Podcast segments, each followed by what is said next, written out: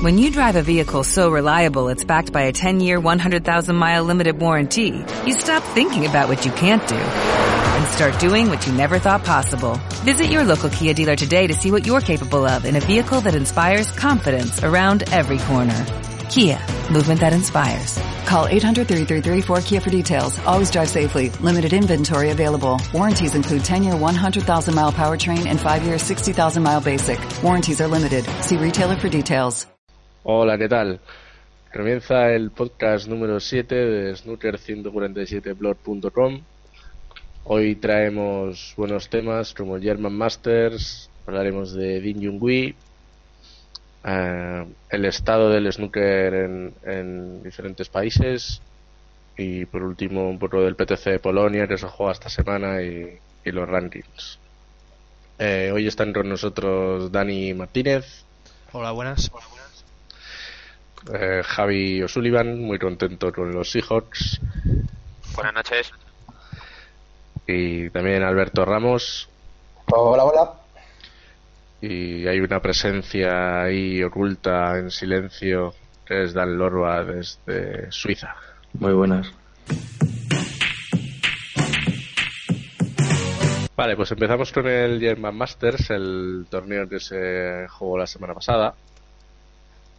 Uh, un torneo que ya dijimos que gustaba mucho tanto a jugadores como a árbitros y, aficionados en general porque se juega en un, en un recinto muy grande con 2.500 espectadores de, de aforo el Tempodrome de Berlín.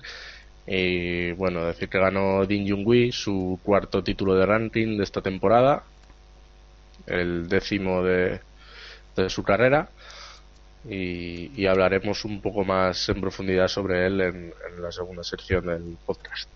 Eh, en cuanto al torneo, pues hay que decir que destacó la presencia de Ryan Day en semifinales, que yo lo, yo lo dije como campeón y aquí hubo algunas carcajadas. Pero bueno, no estuvo tan lejos, estuvo a un frame de la final, o sea que bueno. Y, y también, pues bueno, destacaron a Rod Lawler, Lawler un, un, veterano que muchos años no llegaba a una semifinal, perdió en semifinales con Jack Trump. Y, y bueno, también algunos, algunos jugadores que ya dijimos que podrían llegar a, cuartos, como Xiao Wodong o Michael Holt, que aunque no pasaron de ahí, pues bueno, parece que pueden llegar bien a, a esta fase de la temporada. ¿Cómo lo visteis vosotros? Bueno, Pues yo... a ver. Ah, empiezas, Javi. Vale. No, que yo vi, no lo vi entero el torneo, a medias un poco, pero un torneo interesante como siempre. Yo creo que siempre está ahí y gusta a la gente y a los jugadores como se ve. Y, y de los jugadores pues comentar Dean, que estuvo bastante muy bien durante todo el torneo. Ya en la final espectacular. Y, y Ryan Day que parece que ha vuelto. Yo con lo de Ding lo vi un poco como muy al trandrán todo, todo el torneo. Como yo pensaba que no iba a pasar las semis. La verdad que para mí Ryan Day mereció pasar. Tuvo muy mala suerte el último frame, un kick que le hizo ahí quedar en una posición para Ding para, para barrer la mesa. Pero bueno, claro, eso es la calidad que tiene él. Pero no sé, parecía que iba como con el freno de mano echado. No sé. Yo pensé que no estaba muy, muy fino, pero sí, sí, al final llegó la, el momento clave en la final y a Trump lo barrió en la segunda sesión, que era es el momento importante al final del torneo. Sí, ahí en, en la final hubo un, momento en la primera sesión cuando iba ganando Trump uh, 3-2, ganó el sexto, que fue un, un, un buen robo que le hizo, 4-2, y en el séptimo estuvo cerca de ponerse 5-2, que que lo, creo que lo ponía en, el blog, de haber puesto, haberse puesto 5-2, bueno, pues ya, ya tendría casi casi la, la final hecha, ¿no? En cambio, Ding aguantó ahí, ganó dos frames, se fue al descanso 4-4 y luego después del descanso fue cuando, bueno, el descanso, uh, en la segunda sesión por la noche fue cuando pegó el acelerón y, y encadenó dos centenas y un 70 o un 80 y, y ahí fue cuando se despegó un poco, ¿no? Y, y, realmente es un poco lo que decías tú, Dani, que a lo mejor no, no, no fue una exhibición de principio a fin, ni en la final, ni a lo largo de la semana, porque ah, con, con Ryan Day en la semifinal le costó ganar y, y la verdad es que con Perry también en cuartos con Perry pero es un poco así engañoso porque tuvo 100 en todos los frames casi Perry. Sí, sí es un, es un resultado un poco que, no refleja lo que se vio, ¿no? Y Perry es otro de esos jugadores que últimamente parece que está eh, resurgiendo, está llamando a la puerta otra vez al, top 16 y, y, bueno, la verdad es que mm, yo creo que fue un torneo lo que se esperaba, ¿no? Ya dijimos que eran muchas partidas, sobre todo en los primeros días, eh, difícil de seguir, sobre todo en esas en esas primeras rondas, ¿no? Porque había no sé si no sé si jugaron 60 partidos o 63 partidos en, en cuatro días entonces realmente son son muchos partidos y, cuesta seguirlo además en este torneo Eurosport um, solo tenía una mesa televisada no es como otras veces que igual ah, tienen en, en, en, Eurosport 1 Eurosport 2 y luego además tienen en el player puedes elegir mesa ¿no? aquí solo teníamos una mesa y bueno, nos quedamos un poco con ganas de más, ¿no? Yo creo que este, este torneo podría ser uno de esos que se amplíe y dure de, lunes a domingo. Yo creo, yo creo que también por la forma de... Hombre, a lo mejor ese es el, el gusto que tiene el torneo, pero la forma de las mesas, eso de una central y las demás alrededor, yo creo que para la televisión le quita quita afición, no lo sé. Sí, pero muchas veces se ve la, mesa de detrás, ¿no? Y es como, queda un poco raro. Ya podía poner Google Snooker algunas, cámaras tipo streaming o alguna manera para poder ver todas. Me parece un poco anticuado que no se pueda ver el resto de las mesas de una manera un poco decente. Sí, ese es un tema bastante interesante porque yo creo que ahí también están metidas las, las casas de apuesta. Que, que a ellas les interesa totalmente que estén todas las mesas televisadas. Y yo creo que eso al final, igual no en el German Masters, porque claro, meter cámaras ahí es un poco fastidiado. Pero para, para las previas que hayan más cámaras y eso, pues yo creo que se acabará llegando. Lo que sí es verdad. es que... Alberto. No, que tampoco hace falta poner un medio para cada mesa, como poner una mesa tipo con torneos en España para por lo menos que se vea. Puede, vamos, podría valer. Sí, como las previas más o menos. Sí. Tienen una cámara así un poco fija. Y oye, mm. sería de sobra, la verdad. Bueno, por lo que quería decir es que, mm, aunque sí que, es un torneo ya importante en el calendario, y, ahora vamos a pasar un poco a ese tema, a no ser que queráis decir algo más del, torneo en sí, em, es verdad que no tenía un, patrocinador nominal. Esto que suele ser el Dafabet Masters o, el William Hill UK. No, no, no tuvieron mm, la fuerza o, la posibilidad de encontrar un patrocinador fuerte que apostara por este torneo. Entonces, no sabemos hasta qué punto es, es, es viable económicamente, si quizá añadir un par de días más mm, sería sería viable económicamente o, o, simplemente el torneo no da para más, porque sí que es verdad que hemos visto mm, muchos llenos, uh, o casi llenos, sobre todo el fin de semana estaba lleno y, los otros días se veían las, las gradas bastante, bastante pobladas, ¿no? Pero mm, vi en un artículo de la BBC que el, el, solo el 30% era de, de la zona de Berlín entonces es como un evento para todos los alemanes. Al final Alemania es un país importante dentro de, del snooker en cuanto a Europa, Europa continental, y hay muchos aficionados. Y si no recuerdo mal, la final del Masters de este año en Eurosport Alemania o, Eurosport Player, pero desde Alemania, la vieron un millón de personas. Entonces, eh, nunca sabemos muy bien los datos que hay en España porque no se nos proporcionan. No sé, no sé si es que son muy malos o, o no se pueden saber. Pero sí que un millón de personas viendo la final del Masters es, es algo importante ya. Hombre, yo creo que cuando Eurosport se quitó de Digital Plus, ahí yo creo que un, un cierto número de espectadores bajaría, aunque hay gente que lo sigue viendo, pero al quitar de una, de una televisión, quieras o no, la gente se pierden espectadores. Sí, aquí habrá bajado En bastante. cuanto, en cuanto al tema de la publicidad que decías de que no, es- que no había publicidad en el, en el German, pues puede ser cosa de, de las empresas de allí, que no vean claro la, la inversión. A mí eso, de- eso me pareció una pifia de, de Barrigen bastante importante porque algo, algo tiene que haber. O sea, aunque no sea una empresa de allí, pues coge algo, lo que te den, más o menos. Ya, pero Sí. como no bajen el caché, de la- como no bajen el caché, a lo mejor, a lo mejor fue cuestión de eso. Como no baje el, el caché de lo que normalmente cobran o todo eso, O igual pues, fue, o la- o igual fue que Ronnie no estaba. Vete tú a saber. también. Que Ronnie fue para allí previo contrato a firmar libros y fotos y tal, previo pago de 20 euros por foto, que se debió sacar una pasta importante. Mm. También no, no sé si. Bueno, yo realmente no sé cómo funciona en, en otros torneos, pero aquí sí que hemos sabido que el, el German Masters lo ha organizado snookermania.de. No, es, Snooker Stars, creo que es. Snooker Stars, perdón, sí. Snooker Stars, de, que es como, eh, bueno, pues una página donde llevan muchos años eh, organizando torneos, trayendo a, a profesionales para exhibiciones o para temas de, de, coaching.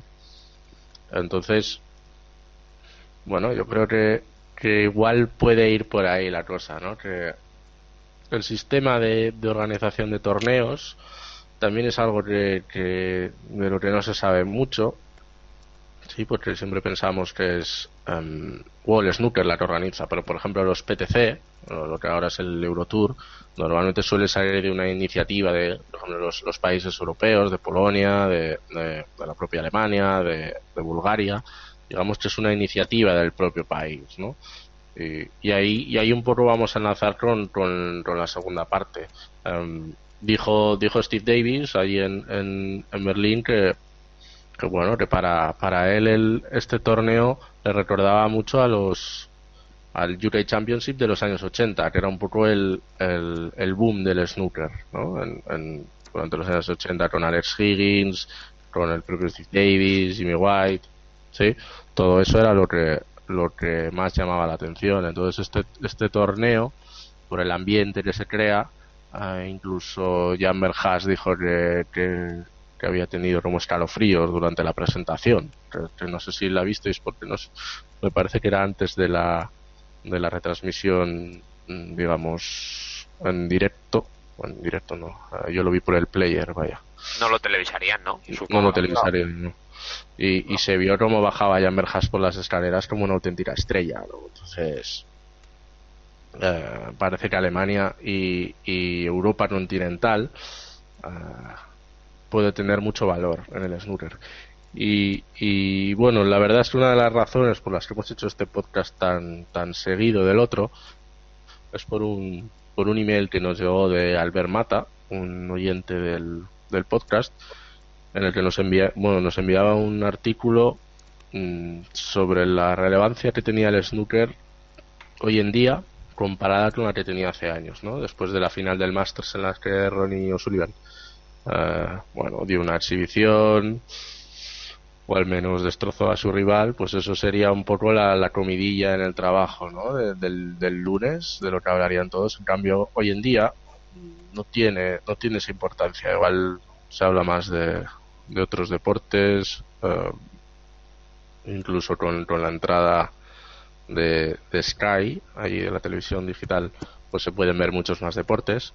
Entonces, pues vamos a, vamos a hablar un poco ahora sobre, sobre eso, ¿no? Sobre la importancia que está perdiendo en el Reino Unido y, y la que está ganando en China, sobre todo, y en, en otros países. Incluso podríamos hablar un poco de, de, de cómo funciona el snooker en España, ¿no? ¿Por qué no, por qué no, está, por qué no está subiendo tanto como, como en otros países? No sé cómo lo veis vosotros.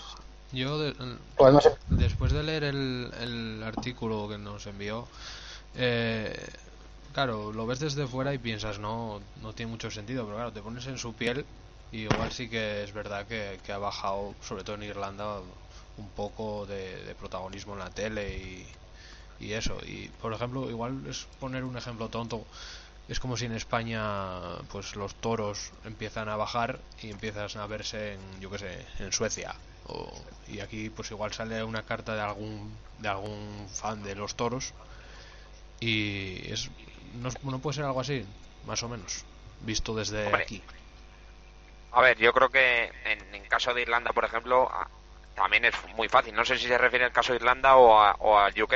Porque en Irlanda, ¿quién tiene ahora un jugador Irlanda arriba? De jugador de snooker. Entonces, quieras o no, allí los medios no le hacen tanto caso. Mm, ya porque de Irlanda que Fergal y Sí. Y, y Doherty. y Doherty, Porque claro. Green, y- porque Green, fíjate dónde está. No, y Green debe ser de Irlanda del Norte creo también No, Green es de Irlanda del Norte.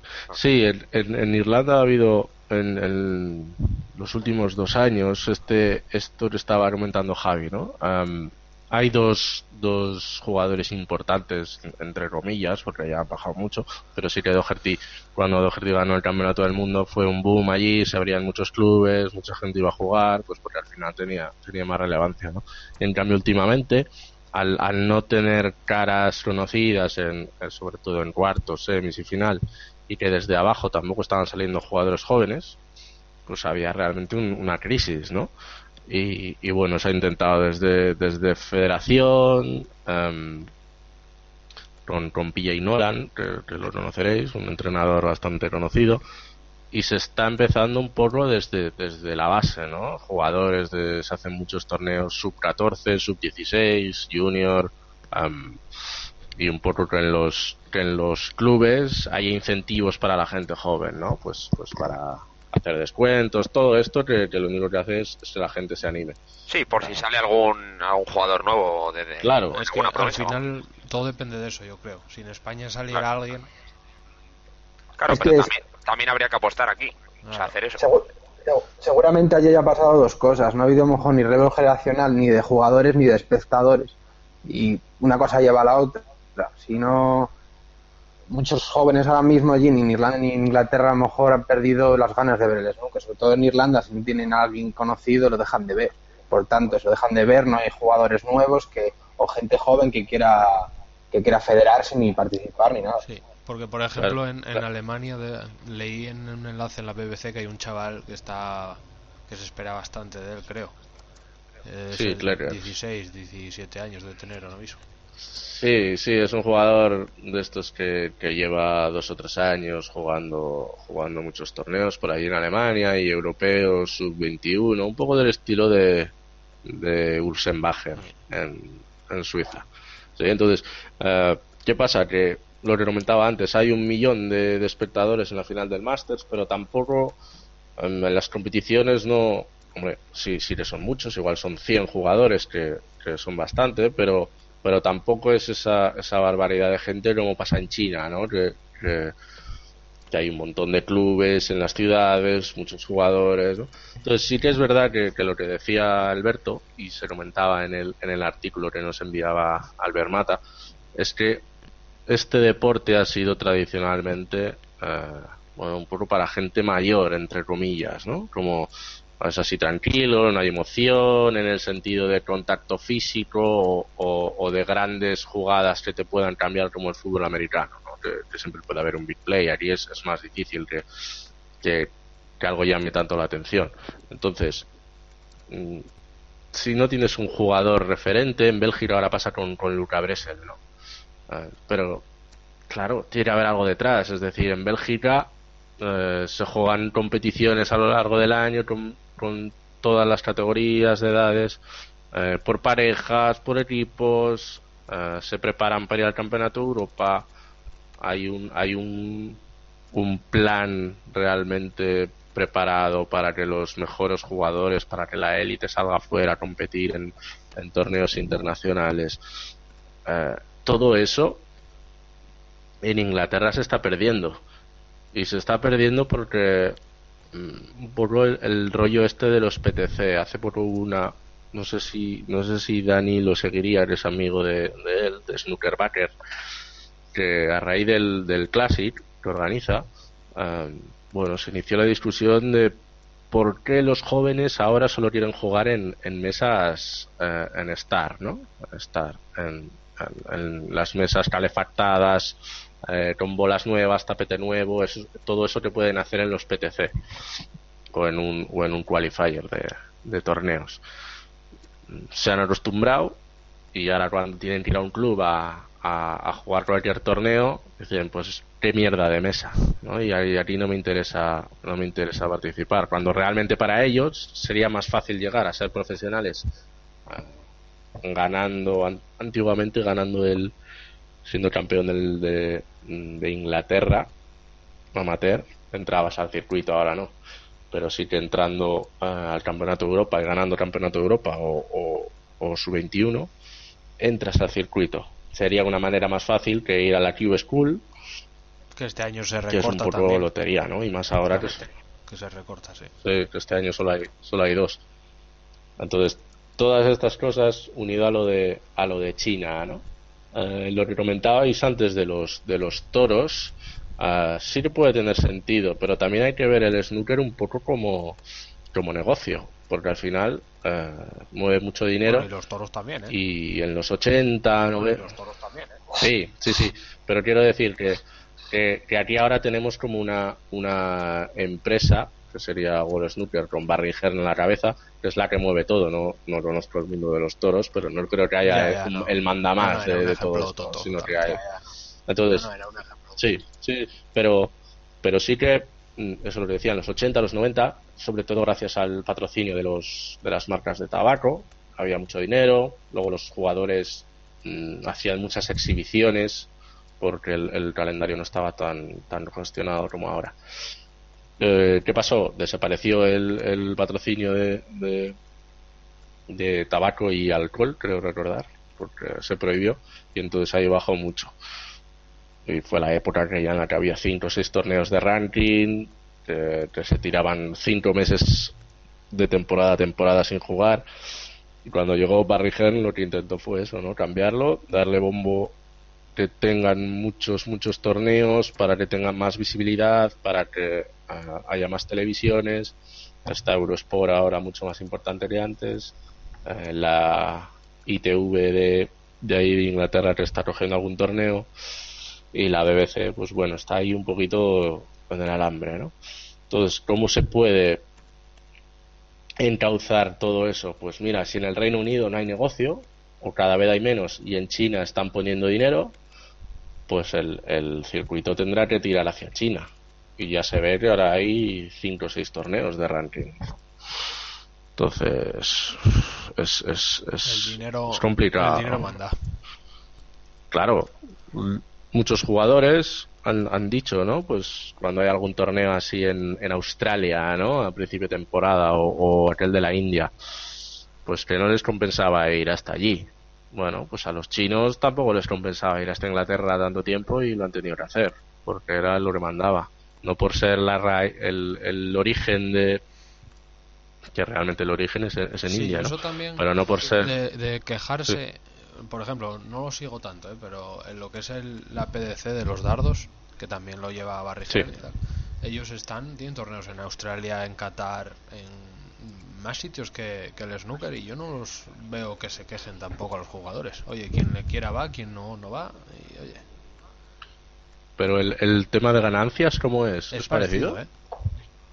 Las cantidades. Lo que es un, un PTC, también lo llaman de esa manera, pues las ganancias son parecidas. Y en Qatar, pues vale, claro que ganaron en.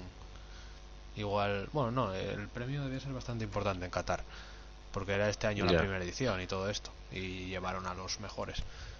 Pero... Lo, raro en el snooker es que no hayan, bueno, seguro que lo están intentando, un torneo en Qatar o en Emiratos Árabes o por ahí, porque seguro que ahí pasta ponen. Sí, ahí, ahí está creciendo, creciendo mucho.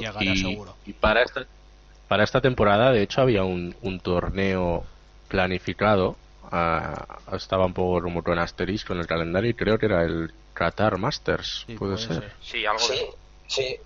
Creo que era Qatar Masters y al final no, no sé. era, era por esta época más o menos, febrero, marzo, algún hueco que tenían y al final no se va a hacer.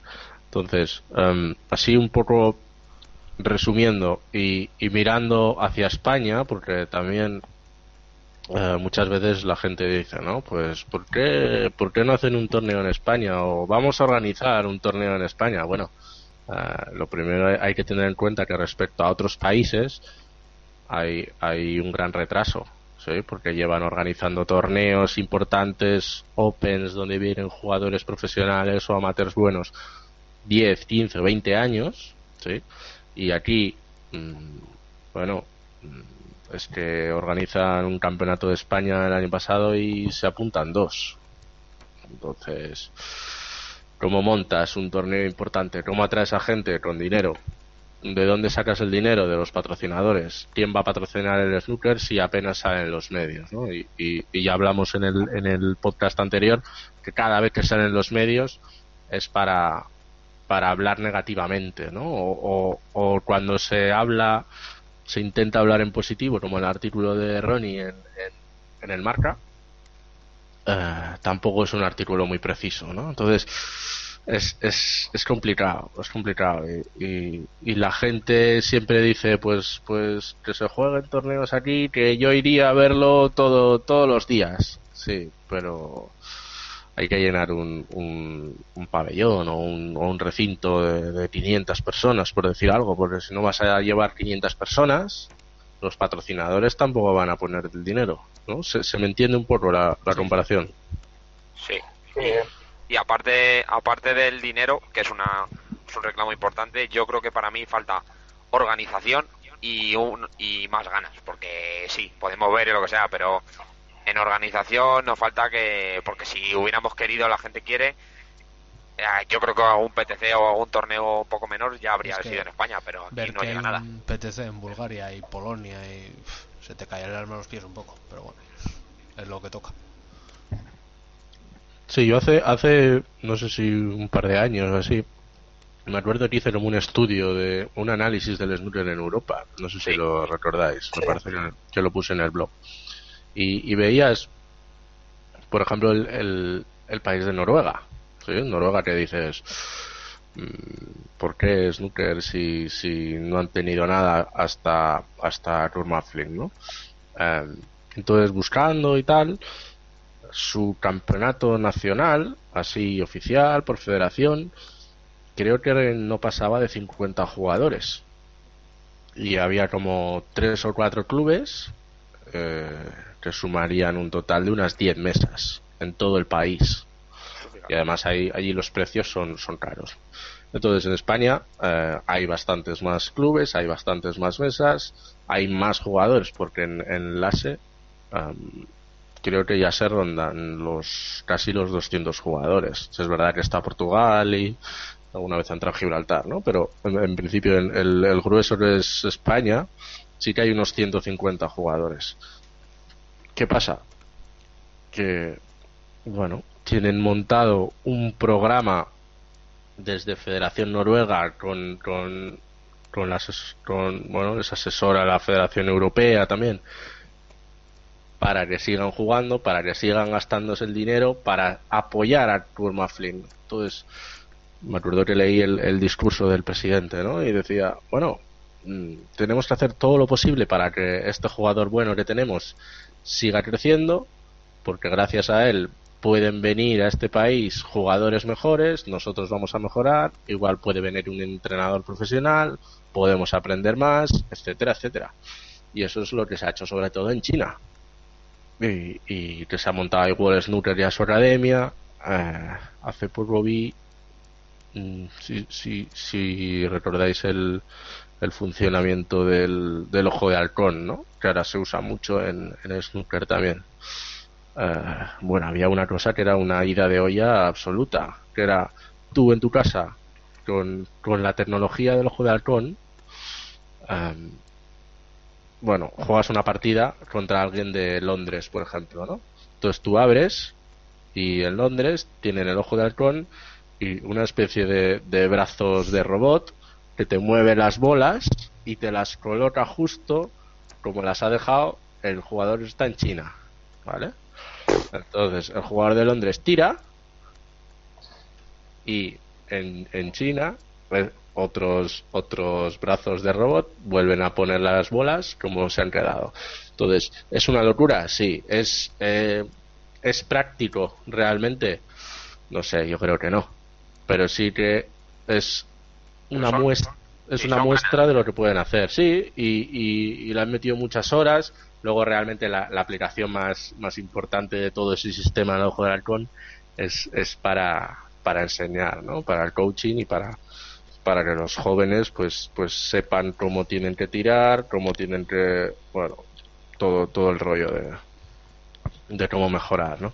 Pero te das cuenta de, hostia, ¿qué están haciendo allí y qué estamos haciendo aquí? Para cerrar un poco esto, eh, que el trabajo al final da sus frutos, porque hay que ver en China que hasta hace nada tenían a Ding y bueno, Wenbo y poco más, y ahora ya ves a, Xiao en cuartos y en, la final del torneo el año pasado, ves a Kao, ves a, muchísimos, luego ves a, del campeón de sub-21, ¿no? La final fue entre dos chinos, del amateur. Sí. Va a haber otro chino más ahí el año que viene, de 16 años o algo así. Y es que en, cinco años más, pues la mitad del ranking será chinos casi. Sí, ya, ya lo, bueno, ya se, se venía diciendo, ¿no? Que dentro de 5 o 10 años el, ranking estaría, sobre todo en, en, esa parte del ranking igual del, del 50 o 60 para abajo, ¿no? Que ahora tenemos jugadores veteranos de estos británicos que llevan muchos años, pues cuando ellos vayan saliendo, pues se acabarán retirando, los que están entrando un poco con más fuerza son más bien los chinos y ahora que tienen el, el Asian Tour para, para también ir fogueándose allí, los que todavía no han salido igual de, de su país. Y los torneos de ranking, ahora antes se jugaba solo el, el, China Open, luego entró el, el Shanghai Masters, luego entró el, el Wuxi Classic. Ahora el International ah, Y ahora, ya ahora tenemos el, el International como uno de los grandes torneos de la temporada en cuanto a, en cuanto a dinero. Y, y el, el, el Haiku. Sí, entonces, um, esa es la manera ¿no? de, crecer un poco. Y, en el Reino Unido igual se han, se han, se han acomodado ¿sí? y ahora están viendo que, hostia, como no hagamos algo nos van a, nos van a adelantar. Sí. Además en Inglaterra va a pasar seguramente que la gente va a empezar a ver a lo mejor a chinos y la gente a lo mejor cuando que veía ese deporte como un deporte nacional en los 80 está dejando de, tener ese deporte de nacional. A un paisano de 80 pues, años que le guste el snooker y empieza a ver chinos por todos lados. A ver chinos. Todos iguales. Están jugando siempre el mismo. ¿Quién es este? Y hasta que lo manda a tomar por saco todo. Y estos, y estos que hacen aquí. Estos que hacen aquí. Pero eso es el dinero, oye. China se está dejando dinero y está avanzando. Y la aldea global. Y, y es hasta que aparezcan chinas también, que vete tú a saber. Bueno, pues eso, cállate, pues es igual el hombre de 80 años de Manchester se pone a verlo.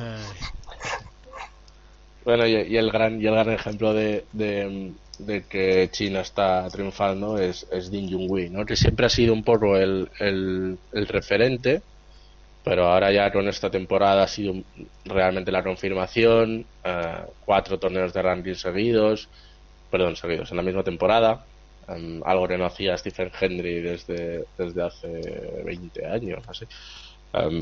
también es verdad que, que estas cosas no se pueden tomar no se pueden parar, ¿no? Porque antes igual había seis torneos de ranking, ahora hay como 12 o 15, ¿no? igual que el, tema de las centenas de Robertson. Es verdad que es una, es una burrada que haya hecho 100 centenas en, en enero, pero es que viene jugando desde junio, ¿no? Entonces, estas comparaciones antes se, se hacían, ¿no? Eh, desde que el campeonato del mundo llegó al crucible, desde ahí se, se denomina el snooker moderno, ¿no? Todo lo que hubo el anterior, lo de los hermanos Davis y eso, es un poco como el antiguo. Yo creo que ahora también, sobre todo desde que llegó Barry Hearn, habría que hacer un poco mm, otra otra división, ¿no? Porque Claro, ya estamos hablando de cuatro torneos de ranking, a lo mejor no son tantos mm, si, si, si no gana ninguno más en toda la temporada, porque ha ganado cuatro de 15. Entonces Stephen Hendry igual ganó cinco de 7. Hombre, pero contando que, que estos últimos años ya con los muchos torneos, que ganaba cada torneo uno, pues Ya. no está mal. Sí, sí, no, no quiero decir, está, está muy bien. Bueno, está muy bien, vamos. Sí, está muy bien y además con, con, con 26 años, ¿no? Que, que se le achaca un poco no haya ganado todavía el, el campeonato del mundo. Pero bueno, también O'Sullivan su, su primer campeonato del mundo eh, fue en el 2000 o 2001. Y, y- 2001, sí. y por ahí tendría 26 también o, Sí, o por ahí. 25 o sea que tuvo que tuvo que ganar muchas muchos torneos no pequeños porque ganó ganó el UK y ganó Masters y tal no pero pero sí que es verdad que que un campeonato del mundo no se gana así como así que hay que hay muchos jugadores que están que están ahí y, y la comparativa esta de bueno, se ha, hablado mucho estos días en Twitter, sobre todo con, con la llegada de Stephen Hendry ahí, ¿no? Y Mark Williams y todos estos que les gusta que les gusta hablar y discutir un poco de todo esto. Ah, realmente, ahora es se dice que es más difícil ganar torneos porque hay más jugadores. Quizá los, los cuatro o cinco mejores no son tan buenos como eran a finales de los 90, ¿no? Cuando teníamos a Stephen Hendry, Mark Williams, Tony O'Sullivan y John Higgins, que eran, eh, bueno, son seguramente jugadores que van a pasar a la historia del snooker. Eh, yo no digo que, que Robertson no vaya a pasar a la historia o, o que, o que Trump no vaya a pasar o no sé, pero digamos que en los cuatro o cinco mejores jugadores del momento, aparte de que ahora un poco van entrando, ¿no? Y van saliendo, Maguire también está por ahí, pero tampoco es un jugador que haya destacado tanto. Ah, sí que es verdad que del, del, no sé qué decir, del 20 o del 30 hacia abajo está mucho más igualado y, y el número 60 ahora le puede ganar al número 1 sin problemas. Hace 20 años que Stephen Hendry perdiera con, contra el 60 en un torneo de ranking era Imposible. impensable. ¿no? Y contra, y contra el 25. También, sí, sí. Por eso que hay veces que estas, que estas comparativas de quién es mejor por el número de títulos y tal es, es, es complicado, ¿no? Pero sí que Din Junhui es, es el que el que ahora está dominando en una época en la que parecía que no iba a poder dominar nadie. Y con eso así yo creo que cerraríamos un poco el, el este tema, ¿no? Sí, De- luego de- llegará al mundial y Lo- perderá en primera ronda o lo- si pasa algo o lo que sea y ya vendrá la gente otra vez a decir que no tal, que porque no gana aquí, Sí. que, que solo gana lo que no juega Claro. Ronnie, que lo leí por ahí, eso también. sí, sí. No sé. Bueno, al, fi- al final, al final, eh, eh, si lo que hubiera, yo lo dije el otro día, si, si lo que hubiera hecho, o sea, si lo que ha hecho Ding esta temporada lo hace Ronnie, gana cuatro torneos de ranking, estaríamos todos, mm, bueno, ya, ya os lo imagináis, ¿no? Y, y en cambio, como lo hace Ding, Bueno, hay que pensar eh, que estarán así en China pues- seguramente. pues sé. Sí, sí, sí. Eh, también, también eh, al- ya por, por cerrar del todo este, este tema de, de la internacionalización del snooker, eh, bueno, los, los torneos de ranking de esta temporada, los británicos no los están, no los están Sí, oliendo. O sea que, Lo demás nada. Sí. Ah, ah, entonces, incluso incluso finales que han sido um, Dean Fu, Dean Xiao, sí, o sea, que, que les cuesta incluso llegar a finales. O sea, que hay, hay que tener en cuenta que, que puede ser este un, punto de inflexión en, en el snooker. un poco en los laureles, yo creo, los británicos. Sí. Deben de pensar, bueno, nada, Sí, sí. 10, 15 años, pero lo que son 10 igual son 5 ya. Ya están los chinos ahí. Claro. Una cosita antes de cerrar el tema este, que nos Sí. decía también Albert, Albert Mata en el correo, que para, bueno, que ya lo hablaremos sobre situaciones Ah, raras de normas y situaciones en el juego, de, que decir que ya haremos otro podcast o varios hablando de ello. día Sí, que quiera hablar, que es el experto en esas situaciones. sí. Sí, perfecto. Sí, sí, mejor. Vale, y, y lo que nos viene esta semana, eh, después de la resaca del German Masters, es otro sitio con cerveza, que es Polonia. ¿eh? Oh. Eh, el, el Eurotour 8 que se juega en Dinia, en Polonia, eh, que es el último, si no me equivoco, ¿no? Antes de, de, los europeos. del- Luego falta otro asiático, pero Sí, el, en su propia Eh. clasificación. El- es, es, es el último de, de los que se juegan en Europa y, y de ahí pasaremos a, a la fase final que es importante porque da mucho dinero. Sí, hay que Eh, decir, bueno, decir un sí, poco sí. eso.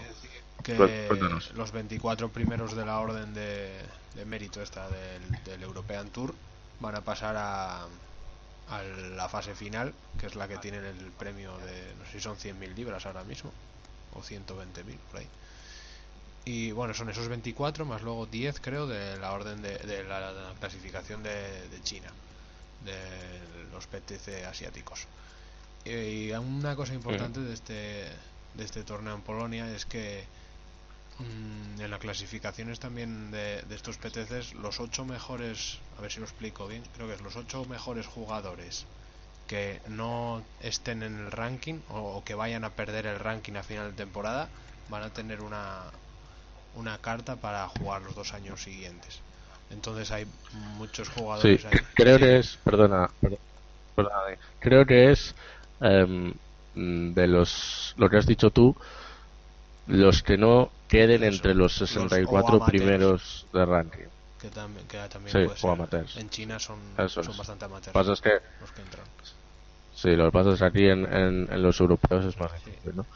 Pero sí, sí que Y hay que mirar porque están, mm, es una manera de, es una manera de mantenerse en el están circuito. por ejemplo, ahí pendientes de esto, pues por ejemplo Tony Drago, eh, Michael Wes- Wesley, eh, y hay nombres como Steve Davis y, y Jimmy White que si pierden el puesto en el ranking, que ahora mismo están ahí, ahí, ahí, igual tienen que depender de esto y, y ahora mismo no están entre los ocho primeros de esos.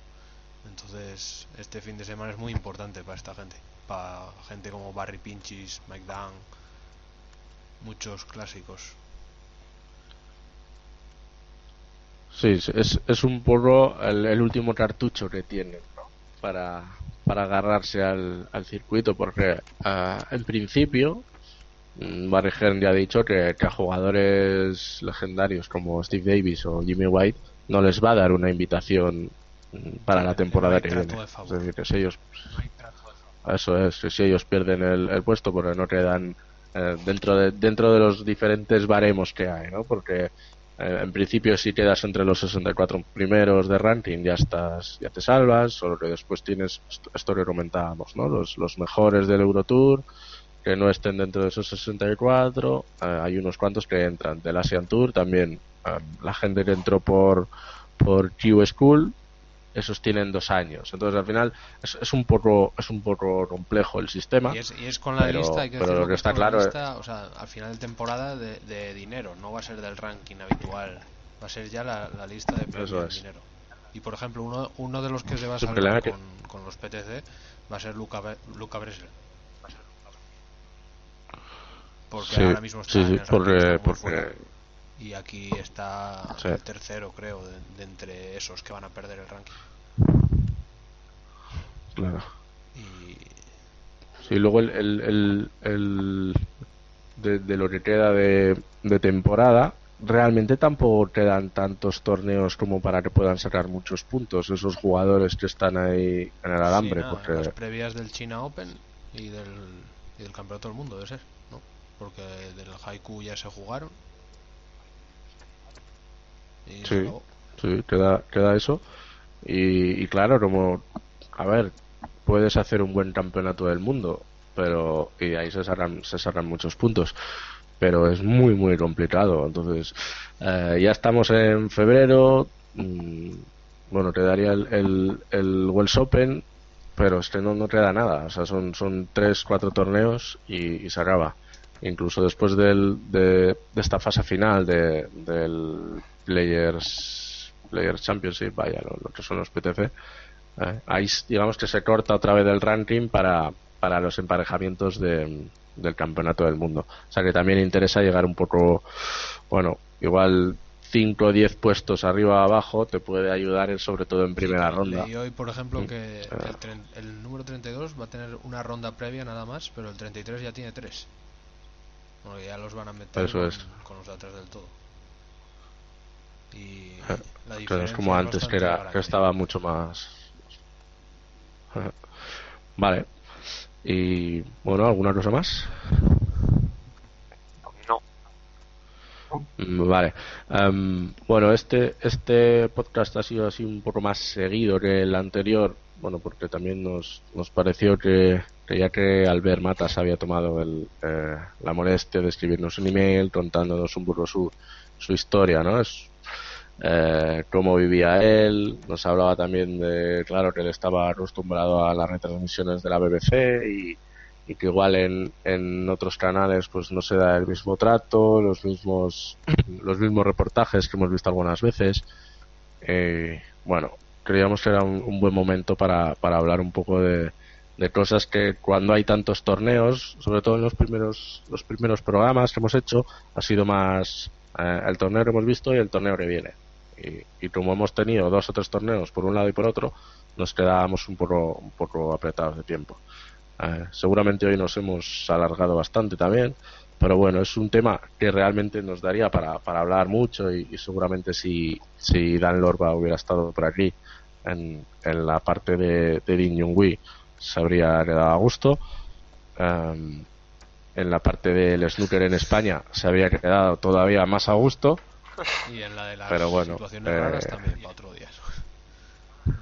Sí, sí, él, él es, él es el, el experto en, en arbitraje, reglamento, entonces sí que, bueno, nosotros en el foro ya hemos puesto, mm, creo que íbamos a ponerlo, sí, Am, situaciones de reglamento igual que, que de las que queráis saber más, ¿no? ¿Cuál es el, cuál es la regla igual más difícil de entender, eh, el free ball, el miss, ah, bueno, qué, qué cosas os puedan interesar. Mm, Siempre decimos que si recibimos sugerencias, Eso, pues seguramente como Albert, mm, encantados, ¿eh? eh, nos podéis enviar un email a info arroba snooker147blog.com eh, nos la podéis nos dejar por Twitter, nuevo podéis dejar en Facebook.